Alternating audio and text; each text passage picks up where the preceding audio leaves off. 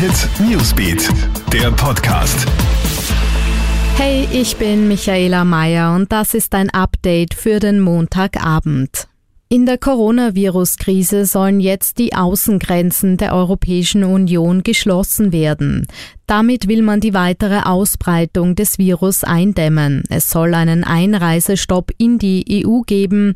Dieser ist zunächst für 30 Tage befristet und betreffe alle nicht notwendigen Reisen, sagt EU-Kommissionspräsidentin Ursula von der Leyen. Es gibt jedoch Ausnahmen für Menschen, die im Gesundheitswesen arbeiten, für Pendler im Grenzgebiet und für EU-Bürger, die nach Hause kommen. Zudem bleiben alle Gütertransporte bestehen. In Österreich gibt es unterdessen neue Coronavirus-Fälle in Krankenhäusern und Pflegeheimen. Eine Anästhesistin am Wiener AKH ist positiv auf das Virus getestet worden. Wie sich die Ärztin genau infiziert hat, wird derzeit untersucht. Auch im Bereich der Onkologie der Kinderklinik Innsbruck ist eine Pflegemitarbeiterin positiv getestet worden. Sie befindet sich aktuell in Heimquarantäne. Und auch in einem Pflegeheim in Altach in Vorarlberg gibt es einen Coronavirus-Fall. Eine Pflegerin sei mit dem Virus infiziert, heißt es.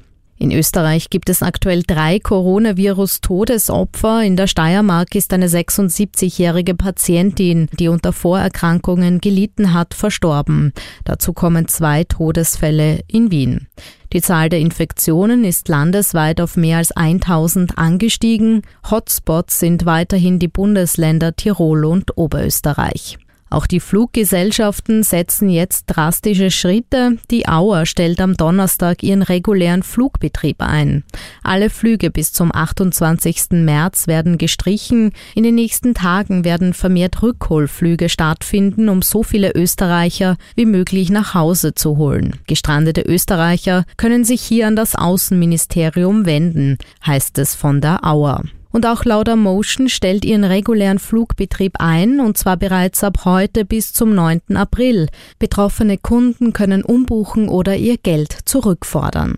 Alle Updates zum Coronavirus gibt's für dich im Kronehit Newsbeat und online auf kronehits.at.